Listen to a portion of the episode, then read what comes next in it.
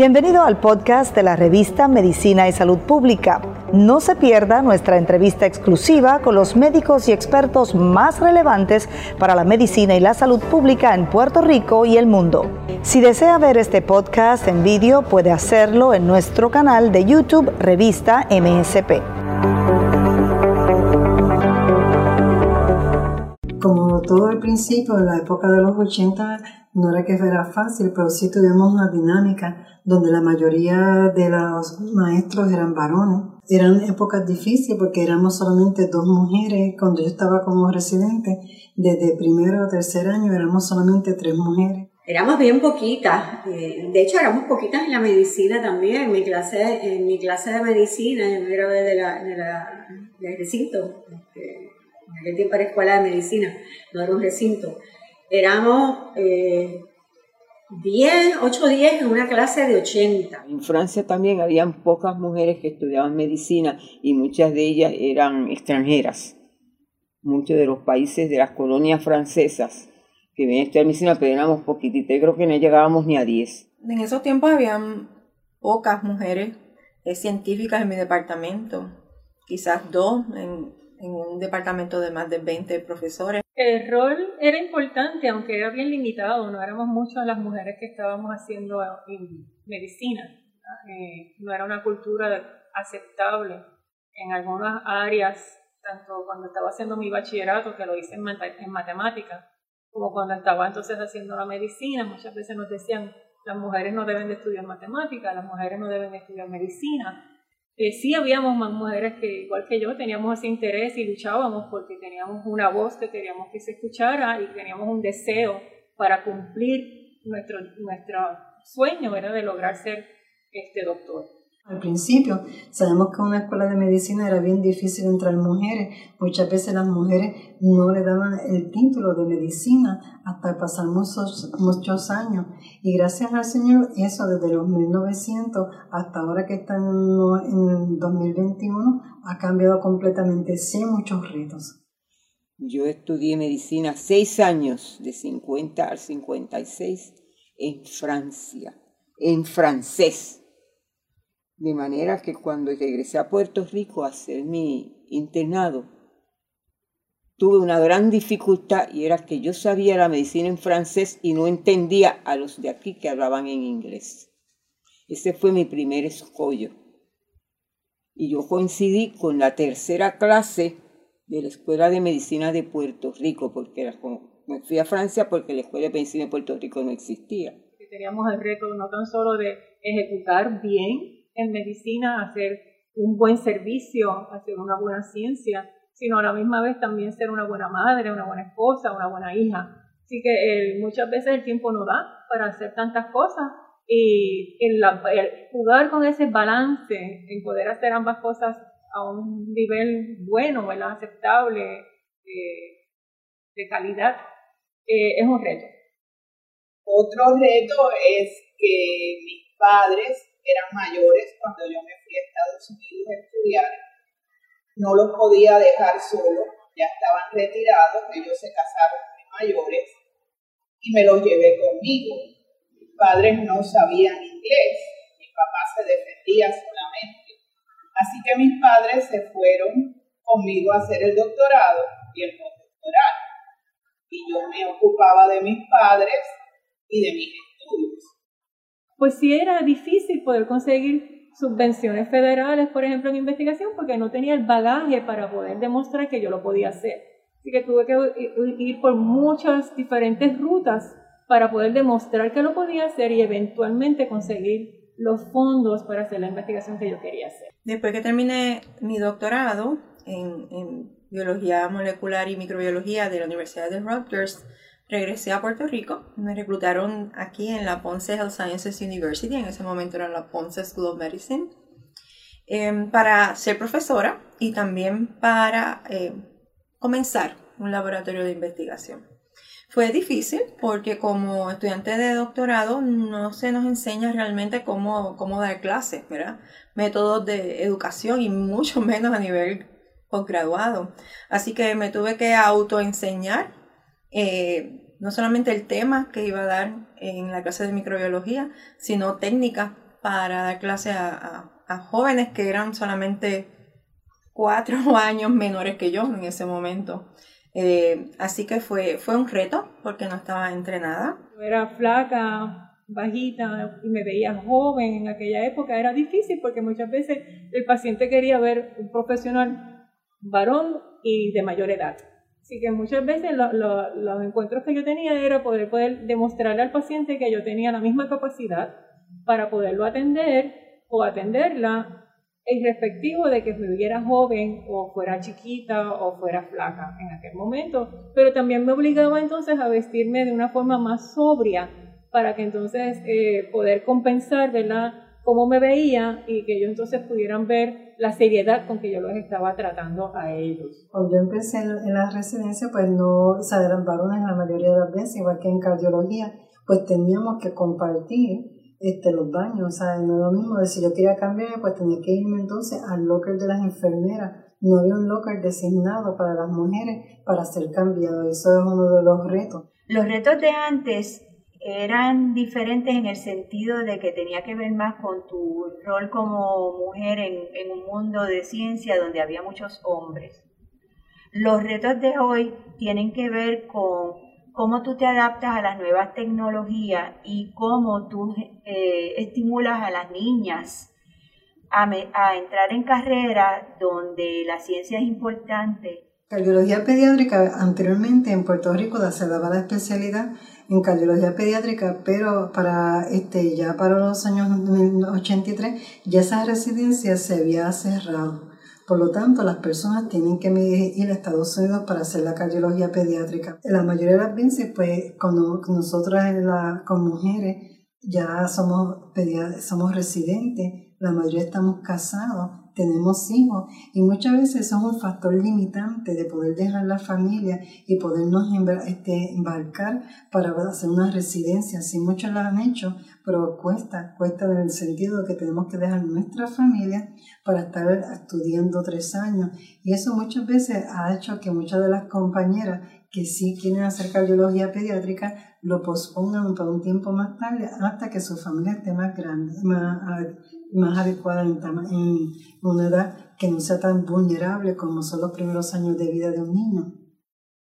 Y por eso es que estamos viendo pues más varones en el sentido de entrando a la residencia porque el varón tiene el apoyo de su esposa y de la familia que él se mantiene estudiando mientras la esposa cuida de los niños y a una mujer pues se le hace más difícil. Sí tenemos compañeras que sus esposos han sido excelentes donde han cuidado a sus niños para que ellas puedan realizar sus sueños de llegar a ser este, ya sea cardiología pediátrica o a una subespecialidad dentro de la residencia o del campo que escogió. Cuando yo estudiaba medicina, nosotros éramos, éramos considerables más, por ejemplo, si comparamos con Estados Unidos, pero éramos todavía una tercera parte. Ahora sí, las mujeres son más de la mitad. Eh, o sea que ha habido un cambio drástico. En neurologías, en su gran mayoría de la historia en la residencia de neurología en Puerto Rico ha predominado la mujer. Así que en, ese, en, ese, en esa situación particular, pues entiendo que la mujer se ha, se ha respetado y se le ha dado la oportunidad para ejercer eh, lo que ellas quieren. En obstetricia y ginecología hoy en día hay más mujeres en adiestramiento que hombres, así que se está convirtiendo en una, una profesión donde hay quizá un poquito más de mujeres que de hombres en adiestramiento, o sea que la generación próxima, la generación más joven, hay muchas más mujeres. Sin embargo, cuando hablamos de dinero de subvención, por ejemplo, en institutos nacionales de la, de la salud, el número de mujeres que tienen fondos sigue siendo bajo.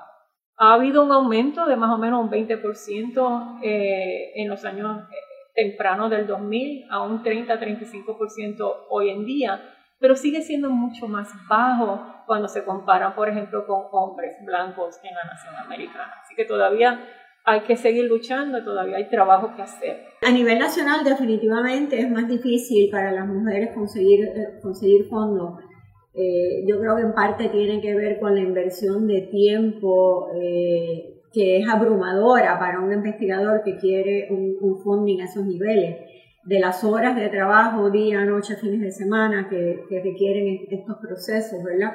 Y de la, pues, la realidad es que la mayoría de las mujeres tienen funciones adicionales eh, en, su vida y, buscan el balance, ¿verdad?, de personal y profesional. Y eso eh, es una limitación porque estas cosas tienen unas medidas de tiempo que son bastante exigentes.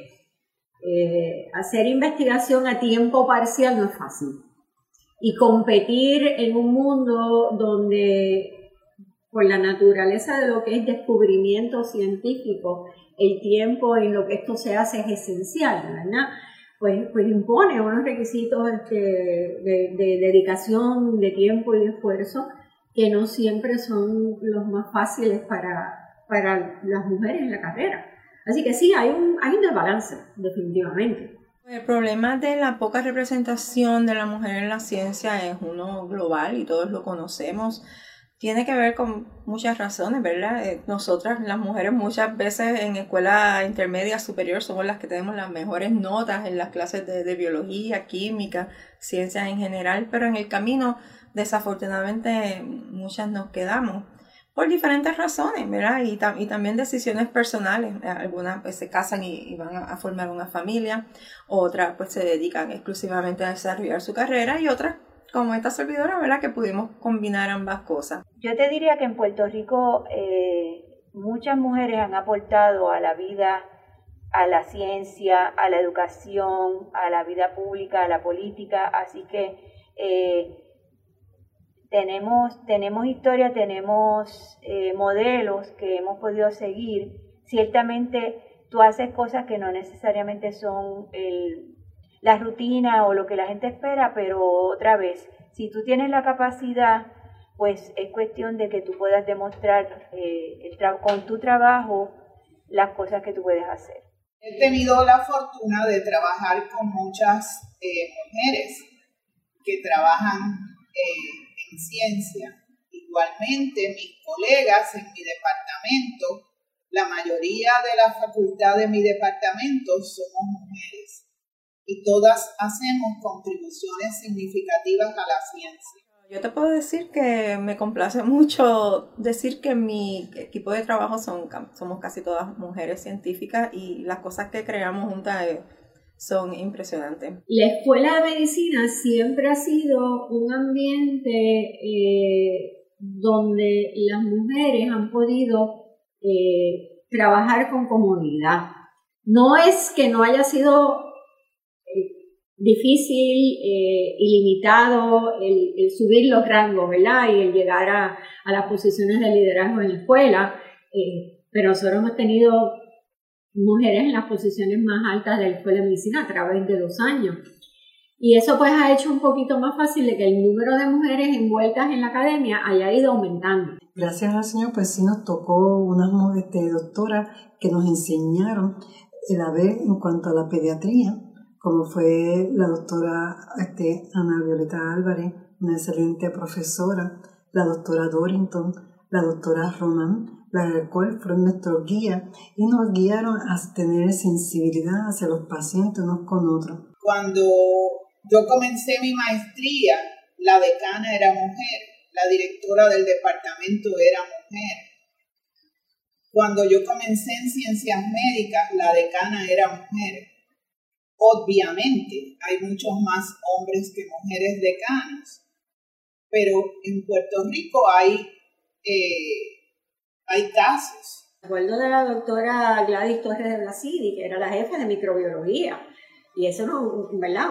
Una eh, científica, porque un PhD no era, no era MD, era un PhD, una mujer de alto, de alto calibre, de, de, de mucho carisma, eh, de mucha personalidad, que era, tú, tú, mirabas y decías, sí se puede. El papel de las mujeres en ciencia eh, se ha resaltado últimamente. Y por ejemplo, este año tenemos por primera vez la primera conferencia de malaria de mujeres en ciencia, que se llevará a cabo virtualmente ahora en marzo del 2021. La idea es resaltar las contribuciones significativas que las mujeres han hecho al campo de la tratamiento, enfermedad y control de la malaria. Me senté a pensar en el campo de la gastroenterología en Puerto Rico, eh, donde yo fui la primera, Y, y hay tantos, tantos nombres ahora y hay tantas mujeres en las diferentes áreas, ¿verdad? En la academia, en la práctica, en las que se han ido a Estados Unidos, que me dio tanta, tanta alegría el mirar para atrás y ver cómo hemos crecido. Otra oportunidad que tenemos actualmente es que tenemos la oportunidad de entrenar los científicos del futuro. Y hemos entrenado estudiantes a través de los años, muchos de ellos mujeres, que están haciendo contribuciones significativas a la ciencia y al país. La medicina aquí cuando después que creció la matrícula de la Escuela de Medicina de Puerto Rico, ¿verdad? Que empezaron a entrar más mujeres. Siempre han predominado el número de hombres, ¿verdad? Y siempre han sido muy estudiosas. Bueno, todas, porque no se puede decir nada. Aquí, con un sedazo bien fuerte para la medicina. Aquí en cualquier país del mundo, sobre todo en Estados Unidos. Y el sedazo de aquí, pues, ha sido siempre un buen filtro tú sabes, de escoger de lo mejor y las que se han quedado en la profesión ha sido decisión propia, cada cual, ¿verdad? Ha determinado dependiendo de su estado personal, porque muchas son casadas con hijos y tú tienes que evaluar eso, ¿verdad? Tu función como mujer, como marido, y, y qué campo me es más viable a mí para entrar y que sea compatible con mi vida personal y compatible con los estudios que he empleado ya cuatro, seis, ocho años, que no ha hecho una especialidad para saber por qué campo entra uno. Para mejorar el camino de las mujeres en la ciencia, simplemente lo que tenemos que reconocer que cada persona tiene un talento y puede aportar. Y si nosotros no damos oportunidad a que ese talento se exprese, el mundo pierde tanto mujeres como grupos minoritarios, como grupos étnicos, como los grupos de diversidad, cada individuo puede aportar y puede aportar desde una perspectiva donde el mundo se enriquece. Sí, es duro, como todo lo que uno quiere en la vida hay que trabajarlo, trabajarlo fuerte, pero de nuevo, si es nuestra pasión y es lo que queremos hacer, no hay obstáculo para poderlo lograr. Es eh, bien importante luchar y no dejarse vencer y tener eh, sus metas claras y lograrlas. Si uno quiere, puede. Ese es mi lema. Si tú quieres, tú puedes. ¿Qué nos resta por hacer? Pues seguir eh, apoyando programas eh, para presentarle a, a las chicas, a las jóvenes desde temprana edad, desde escuela elemental, intermedia, lo que son las carreras en la ciencia, lo interesante que puede ser una carrera que pueda desarrollarte eh, ya sea en diferentes ámbitos, ya sea como directora de tu propio laboratorio, trabajando en la industria o trabajando en, política pública. Eh, yo creo que falta mucho por hacer para enseñarle a nuestras niñas y jóvenes que esta carrera es fascinante y hay muchas vertientes que puedes seguir. Así que programas como Semillas de Triunfo eh, y, otros, y otros programas que están desde pequeña enseñándole a las niñas. Así es que luce la científica. Eh, no este, esta percepción de que el científico solamente es hombre o que eh, el hacer científico es una sola persona en un laboratorio trabajando solo. No, es un ambiente colaborativo, creativo yo creo que debemos seguir orientando a las chicas y enseñándoles lo que es realmente ser un científico y lo que pueden lograr si se unen a este campo tan interesante.